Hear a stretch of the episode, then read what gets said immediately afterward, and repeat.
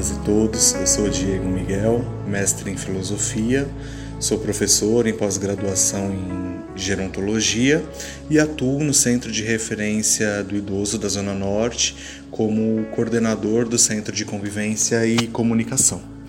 Cumprimento também meus colegas, é uma satisfação grande de compartilhar esse espaço sobre as velhices excluídas com pessoas que eu admiro bastante, que têm uma forte atuação na área.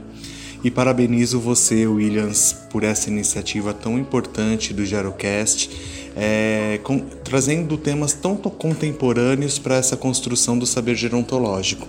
E muito obrigado pelo convite em, em fazer parte dessa construção. É, inicio minha reflexão pensando justamente que a invisibilidade ela é uma exclusão. Né? Todos sabemos que a velhice é heterogênea e logo quando nos referimos a ela é importante pluralizá-la. Refletirmos então por uma perspectiva, um, um cenário de velhices no plural. É, acredito que temos que considerar a importância das construções socioculturais que permeiam nossa cultura, crenças, costumes, os preconceitos e a violência e todos os outros aspectos que marginalizam e oprimem pessoas que não atendem os padrões esperados da sociedade, né? É, o, as normatizações. No livro O que é Lugar de Fala, da Djamila Ribeiro, uma autora que, que eu admiro bastante, ela defende a ideia de que quando não se nomeia uma realidade, sequer elas vão ser pensadas de, um, de uma forma de melhoria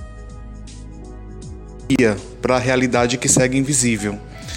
Então é a partir daí que eu problematizo o quanto o nosso discurso e ações na cultura gerontológica é ou não normatizado né, estereotipado, generalizado, que acabam favorecendo a exclusão é, das minorias presentes na população idosa. Será que as mulheres idosas elas possuem os mesmos acessos que os homens idosos? O que, que as questões de gênero elas influenciam nesse aspecto? Apesar de tantas conquistas do movimento feminista, das mulheres de forma geral, é, na conquista dos seus espaços, é, do espaço, né, que, que, que compreende a sua atuação na sociedade, é, nós ainda vivemos numa sociedade patriarcal e machista. Então, como que se dá a inclusão e os acessos das mulheres idosas nesse cenário? É, as pessoas negras idosas, elas possuem as mesmas oportunidades que pessoas idosas brancas? Os privilégios que pessoas brancas possuem socialmente ao longo da vida e as lutas cotidianas contra o racismo e a violência naturalizada de origem racial influenciam a velhice de pessoas negras? Em 2016, eu participei de uma conferência conjunta de direitos humanos em Brasília e foi um evento bem interessante porque ele reuniu militantes dos direitos da criança e adolescente, pessoas com deficiência, LGBT e, e também um movimento de pessoas idosas de diversos estados brasileiros. E aí eu percebi o desencontro desses olhares. Por exemplo, quando vemos na conferência LGBT a discussão acerca da velhice, é, a preocupação dessas pessoas de como elas vão ser atendidas na, nessa etapa da vida, principalmente em instituições de longa permanência, em serviços de saúde, e ainda considerando que elas podem estar mais expostas às vulnerabilidades sociais por serem idosas. Elas temem por não conseguirem um acesso de forma digna.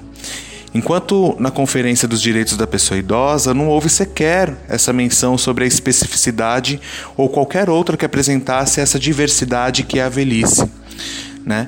É, desde então, eu tenho estudado e me aproximado da realidade de velhices LGBT, é, entendendo como um campo pouco aprofundado e difundido no Brasil. As pessoas LGBTs, elas são segregadas ao longo da vida e submetidas a diferentes tipos de violência movidas pelo preconceito. Não precisamos ir muito longe para nos depararmos com discursos de ódio e de intolerância, ou ainda com, com tragédias que partem da homofobia, lesbofobia ou transfobia. É, baseado nisso, como será então essa velhice? Onde estão essas pessoas? Eu trabalho há 15 anos em grupo de idosos de diferentes realidades sociais e culturais e não chegam a 10 pessoas ao longo dessa história toda é, que de fato compreendem essas características, essas especificidades. entendo que a questão do afeto e sexualidade na velhice, pela perspectiva heteronormativa, é um tabu e que é desmistificado e vem sido debatido há muitos anos, alguns anos na, na gerontologia.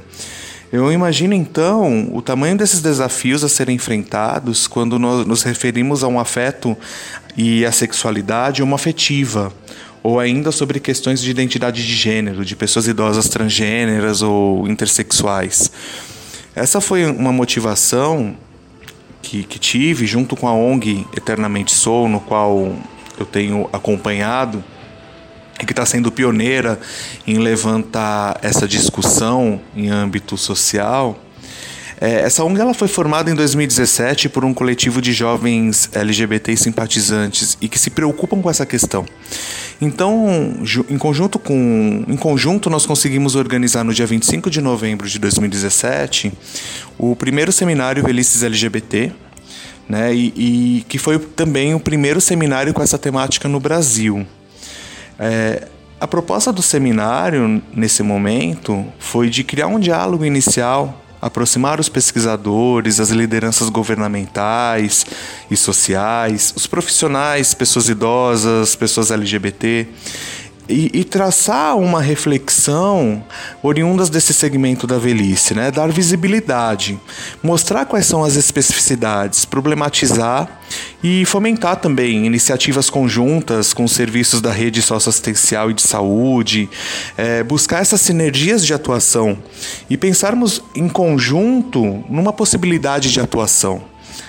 É, há artigos que apontam para uma questão muito delicada em que as pessoas idosas acabam, idosas LGBT, né, acabam desconstruindo toda a sua identidade, seja ela de orientação sexual ou a identidade de gênero, e elas acabam voltando para o armário para serem aceitas e sentirem-se integradas nos serviços é, para idosos que já existem. E, e, esse preconceito ele parte tanto da própria instituição, do corpo de, de, colaboradores, de funcionários, como também da convivência com os demais residentes ou usuários idosos. Então esse é um, um grande desafio de como estabelecer esses vínculos, né, esses afetos, essa compreensão é, dessas diferenças de constituição de identidades, de, de realidades e, e de orientação sexual. Os acessos eles não, não se dão da mesma forma para todos, infelizmente.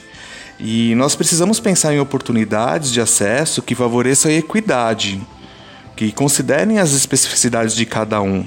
Afinal, nós somos todos diferentes. É, temos implantados diferentes serviços para atendimento à pessoa idosa, mas ainda há muito a ser realizado.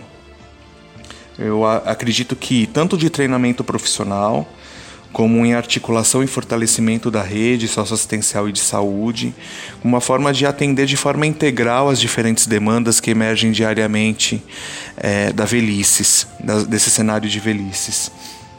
Reforçando a importância da garantia do lugar de fala para as velhices excluídas, considerando que só compreenderemos as necessidades específicas dessas pessoas se ouvirmos delas, o que é ser velho hoje e nessa condição. Dessa forma, acredito que conseguiremos tornar nosso discurso e percepções sobre a velhice muito mais aprofundados. Precisamos também criar estratégias para favorecermos a inclusão dessas pessoas a fim de priorizarmos a sua participação social. Sejam nos fóruns dos direitos da pessoa idosa, nos assentos dos conselhos e nas conferências, como meio de garantirmos a criação e adequação das políticas públicas, tornando-as ainda mais acessíveis atendendo às especificidades das velhices marginalizadas. Aproveito também para, em nome da ONG Eternamente Sou, convidar a todas e todos para o segundo seminário Velhices LGBT, nesse ano com o tema Expressões da Violência contra Pessoas Idosas. Para enriquecermos essa reflexão, o evento terá palestras sobre a naturalização da violência e violência velada, o envelhecimento e a velhice de pessoas transgêneras, questões de LGBTfobia e o Estatuto da Diversidade Sexual e de Gênero. Falaremos também da atuação e comprometimento da rede socioassistencial e de saúde para o acolhimento e fortalecimento de direitos e, para finalizar, um bate-papo especial sobre memórias e afetos com Anique Lima e Jane de Castro, mulheres trans idosas que são referências na militância dos direitos LGBT. O evento acontecerá no dia 28 de junho de 2017, das 8 às 18 horas, no Palácio Anchieta, Câmara dos Vereadores de São Paulo. As inscrições estarão disponíveis em breve no site da ONG Eternamente Sou, que é www.eternamenteSou.org.br.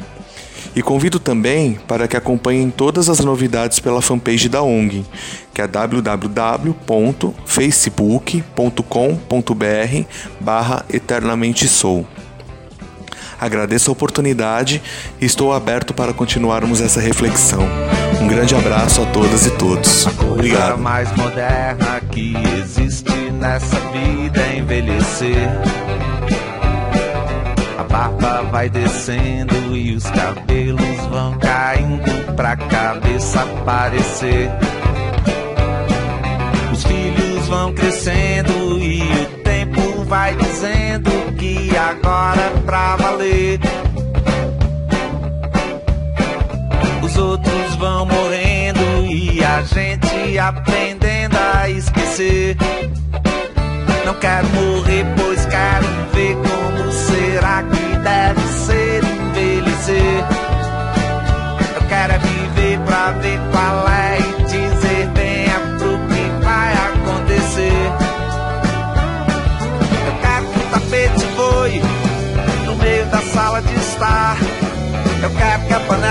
pressão pressione que a pia comece a pingar.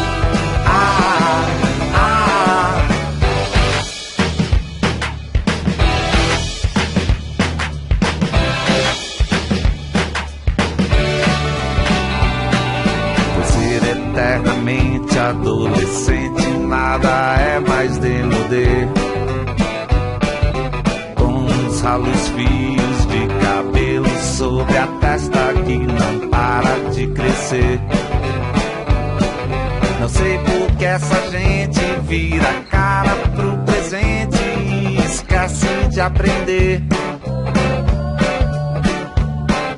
Que felizmente ou infelizmente sempre o tempo vai correr.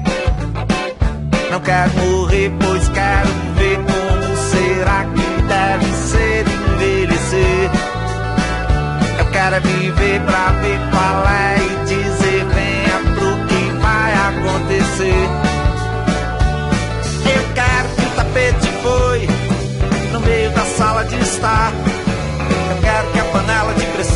pressione que a pia comece a pingar.